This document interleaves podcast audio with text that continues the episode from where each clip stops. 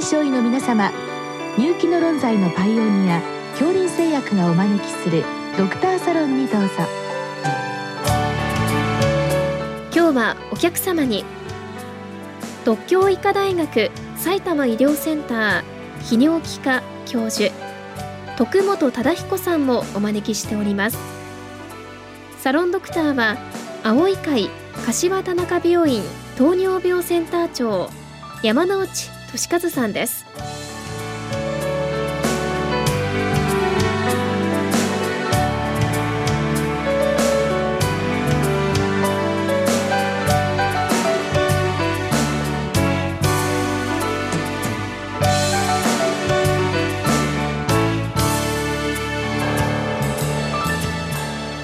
徳本先生よろしくお願いいたします。よろしくお願いいたします。え今日は腎移植患者の拒絶反応をかなり抑えることが可能になったとのことです。まあ最近の知見についてご教示くださいということです。先生この腎移植なんですがまあ最近はやはり少し増えているわけでしょうね。そうですね。ただし3年前のですね、ダイヤモンドプリンセス、はい、それから日本にはコロナが入ってきたと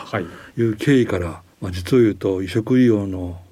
中では大変なことになりました。はい、というのは、まあ、移植自体の数がですねかなり減ってしまうっていう事態になりました。ですからこの3年間は非常にちょっと移植員にとっては大変辛い時代っていうことが言えるかもしれません。具体的にはどういう理由だったわけですか？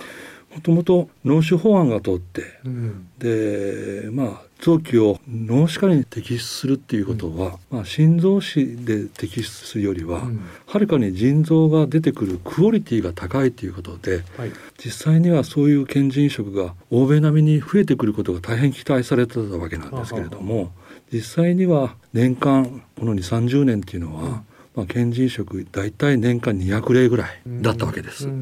それがコロナの、まあ、影響でですね約半数ちょっと半分になってしまうんです。検腎移植自体も。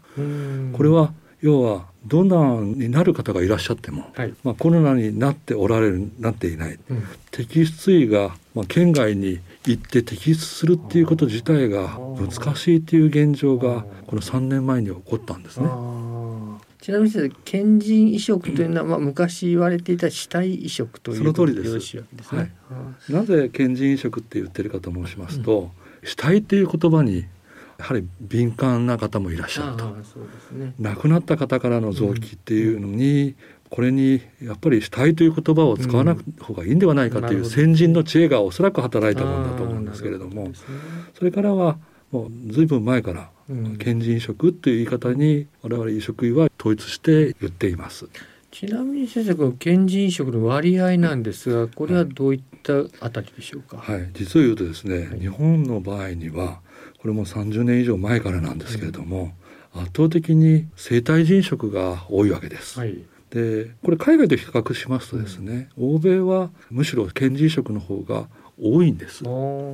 数も違いますし、うん、要は全体の数から見ると日本の割合っていうのは9割が生体人で1割ぐらいが検腎食というだから生体人が非常に多いというのが特徴ですしただ数っていう点から見ると大体ですね2019年にはちょうど2000を超えたというところまで行ってさらに伸ばすぞっていう機運があったんですけれども、コロナでまあ、検腎食も減る。生体人も実を言うとかなり減って、あそうなんですね。大体1600から1700例ぐらいまでガクンと急に落ち込んだのが3年前だったんです。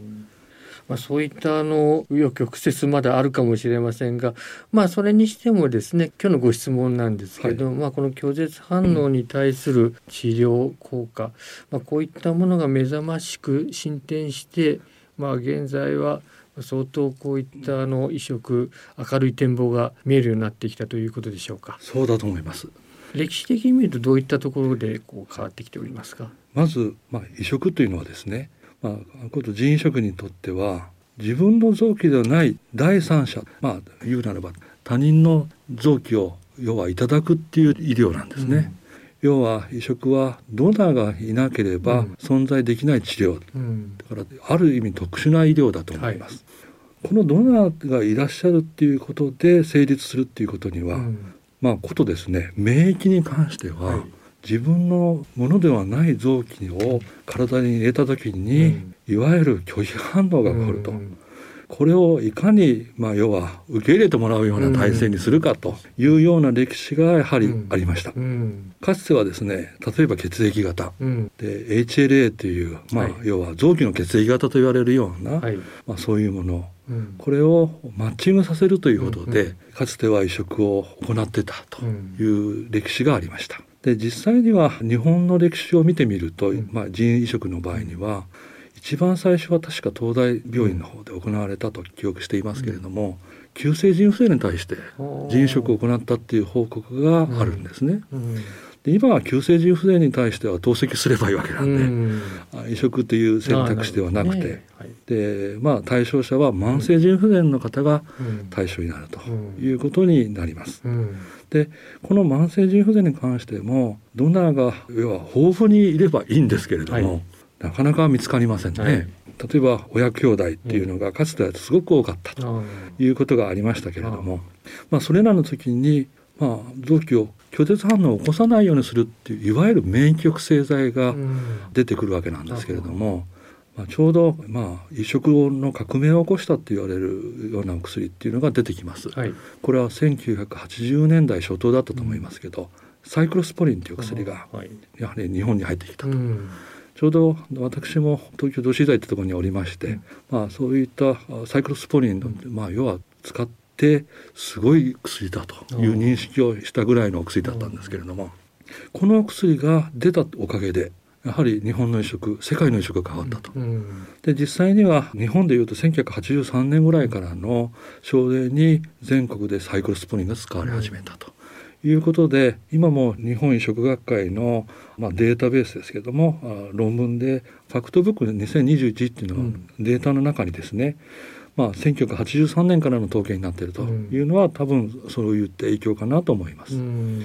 でこれらの免疫抑制剤が出たことによって拒絶反応の割合がかなり減ったっていうんですけど、まだ当初は十分ではなかったわけです。何が多かったかというと、やはり免疫抑制剤を投薬してもコントロールできない拒絶反応がやはりあるわけなんですね。特に急性拒絶反応と言われるような拒絶反応は、みるみるうちに時間単位で腎臓がダメになっていくと、まあ、このかつてそういったことを経験しますとですねやはり人間の要は免疫っていうのは凄まじいものがあると。でシクロスポリンがまあ出てきて、はい、でただこれかなり古い薬ということでまあ我々もよく耳にした薬ですけど、はい、最近にかけてさらにそういったものがどんどんバージョンアップされてきたと考えてよろしいわけですね。でこれらの背景でそのカネシニューリンインヒビターって言われるような、うん、まあ、日本で開発されたお薬でプログラフっていう、うん、まあ、お薬がございました。あタクロリムスっていうのが一般名ですね。でこれらのお薬が出始めたのがあ確か1990年代、うん、でそして2000年頃に、えー、まあ注射薬としても出てくるわけなんですけれども、うん、これらのお薬で、えーまあ、CD25 のモノクローラル抗体、うん、これが IL2 リセプターのモノクローラル抗体なんですけど、うん、これが T リンパ球系の細胞性免疫をブロックする、要は細胞性拒絶反応を抑えることができるような薬がちょうど2001年ぐらいに出てきます。で B リンパ球系の CD20 のモノクロナの抗体、うん、これリツキスマムっていうお薬がちょうど2001年ぐらいでしたかね、うん、えー、これが出てまいります、うん、これらのお薬をコンビネーションで使うということでいわゆる2000年以降の拒絶反応の割合がですね、うん、すごく特に慢性拒絶反応の割合がかなり減ってくるという状況になりました。まあ、そういったところが進んで例えば夫婦間の移植もかなり可能になってきたということで、まあ、ドナーが非常に広がったと考えてよろしいわけですね。その通りです。まあ、最近先生あの透析なしでの移植といったものも耳にするようになりました、はい、これはいかがなんでしょうか、はい、これはですねあの透析なしでやるっていう、まあ、腎代替療法っていう概念が、うん、まあ、CKD 慢性腎臓病のカテゴリーの中で、うん、ステージ5っていうまあ、EGFR で15を切ったような方は、要は腎代替療法いわゆる治療選択が透析か移植かという選択をするような時代になってきたと。でその中で、まあ、腎移植っていうのを選択する場合には透析を経ないでやるという腎移植もその中にあるんだと。そのような概念で先行的腎移植っていうのが最近は多くなっています。あなるほどですね、はい。まあ、それによりますと、まあ、例えば今私たちが見ているあの末期のですね腎臓障害の方、はい、まあ、今なかなかあの明るい展望でまあこう患者さんに接しられない、まあ、透析に行ったらもうちょっと先はないなみたいな話ですね、まあ、そういった方々にも少しこう明るい展望を与えることができるかなというふうに思いますがもしかしたらそうかもしれません。そうですね。それに向けても先生あの今腎臓病学会移植学会、まあ、何かこう試みというのはあるわけでしょうか。えーまあ、これらのですね、まあ、最近は免疫抑制剤っていうお薬を、まあ、飲まなくなることによってっていうこともあるんですけれども、いわゆる移植の方が、まあ、透析よりも健康寿命を伸ばすということができるっていう点で、やはり腎代替療法専門士と、ですから要は移植医療を推進するための国の方針として、まあ、昨年度からできた資格制度があるんですけれども、うん、それによって、まあ、腎移植が可能な方に関していわゆるドナーが見つかるような方に関しては移植をお勧めすると、ちゃんとインフォームするっていうようなことが、まあ、少しずつですけどなされるようになってきました。まあ、そうしますと腎臓内科の専門医の先生に今今までお願いしていたわけですけれども、そこにまあさらに少し選択肢が増えてきたと考えてよろしいわけですね。です。から従来はまあ医師がそういう選択肢を与えるというような状況だったのが、うん、腎代替療法をするのが医師のみならず、うん、例えばコーディネーターですとか看護師薬剤師、また臨床工学士、このような方も資格制度としては取ることができると。いうことで、まあ、いわゆる移植の啓発ができるということに少しずつですけどなってきています。でも非常にあの希望をいただくお話でした。どうも先生今日はありがとうございました。ありがとうございました。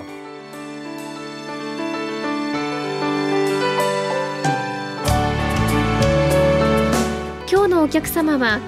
独協医科大学埼玉医療センター泌尿器科教授徳本忠彦さん。サロンドクターは青い会柏田中病院糖尿病センター長山内俊和さんでした。それではこれで恐林製薬がお招きしましたドクターサロンを終わります。